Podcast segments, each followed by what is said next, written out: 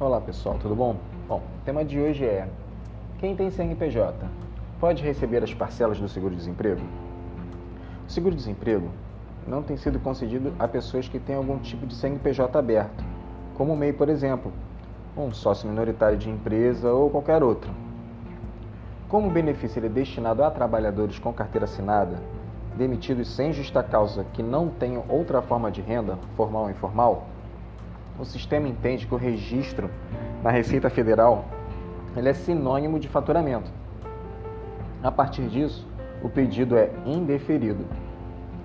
Percebam, somente em 2019, segundo o Ministério da Economia, mais de 5 mil solicitações de seguro-desemprego foram negadas, porque o solicitante tinha o CNPJ ativo.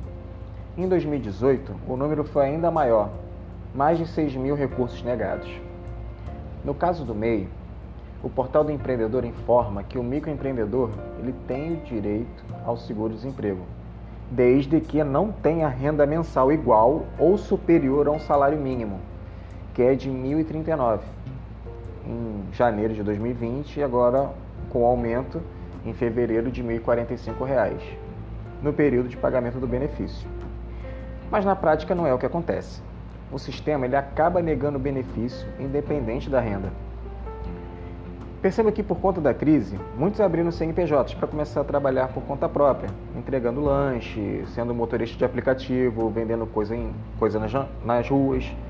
Dentro desse cenário pessoal, é possível sim reverter essa situação, comprovando que a empresa associada ao nome do desempregado não proporciona rendimento suficiente.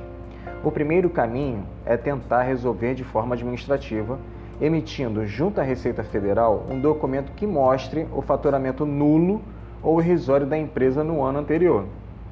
Se o pedido for negado, o trabalhador precisará entrar com mandado judicial a ser distribuído na Justiça Federal com base em provas como histórico de faturamento e contrato social.